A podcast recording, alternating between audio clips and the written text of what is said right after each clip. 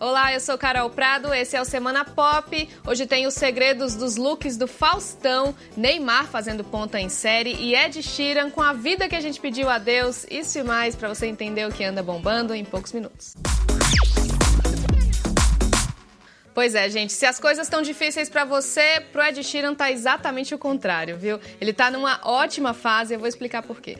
A turnê do álbum mais recente dele rendeu o equivalente a mais de 3 bilhões de reais. Isso mesmo, 3 bilhões. Foram 255 shows, teve até aqui no Brasil em 2017 e 2019.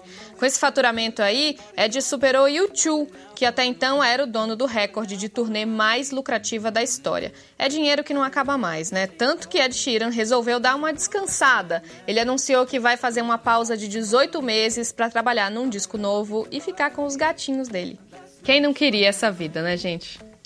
Agora, já imaginou participar da sua série preferida? Parece sonho, mas para algumas pessoas pode ser realidade. No caso, só pra gente tipo Neymar mesmo. Ele fez uma pontinha em La Casa de Papel, aquela série espanhola. A Netflix relançou dois dos oito episódios da terceira temporada, incluindo as cenas do Ney. E nessa semana rolou o VMA, e aí sempre tem aqueles discursos dos premiados. Na vez de Taylor Swift, ela cobrou uma resposta do governo dos Estados Unidos sobre uma petição divulgada num clipe dela que pede a aprovação de uma lei de combate à discriminação no país. Taylor disse que a petição já tem meio milhão de assinaturas.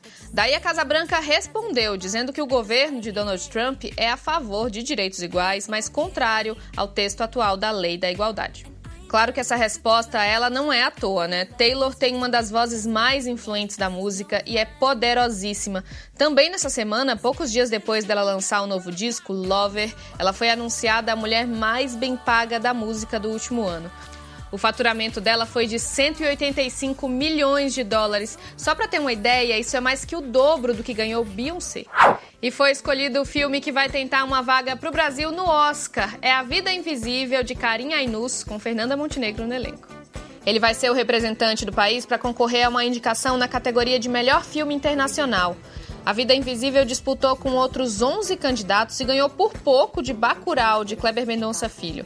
Bom, agora, para conseguir de fato ser indicado, o filme precisa chamar a atenção dos membros da academia que votam no Oscar.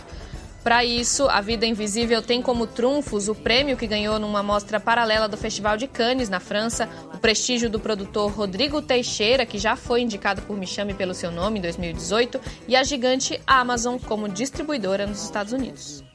E eu aposto que você já deu aquela reparadinha nos looks do nosso ícone, nosso homão, Fausto Silva. O estilo dele chama tanta atenção que inspirou até uma página na internet com detalhes sobre as roupas e os acessórios do Faustão.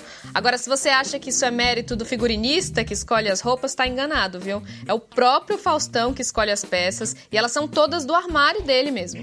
Às vezes ele até dá uma de estilista, compra os tecidos quando viaja e manda fazer as roupas depois de pesquisar as referências. Zero defeitos, né, gente? Fica aqui o apelo pro Faustão vir me dar umas dicas de moda também. Até semana que vem.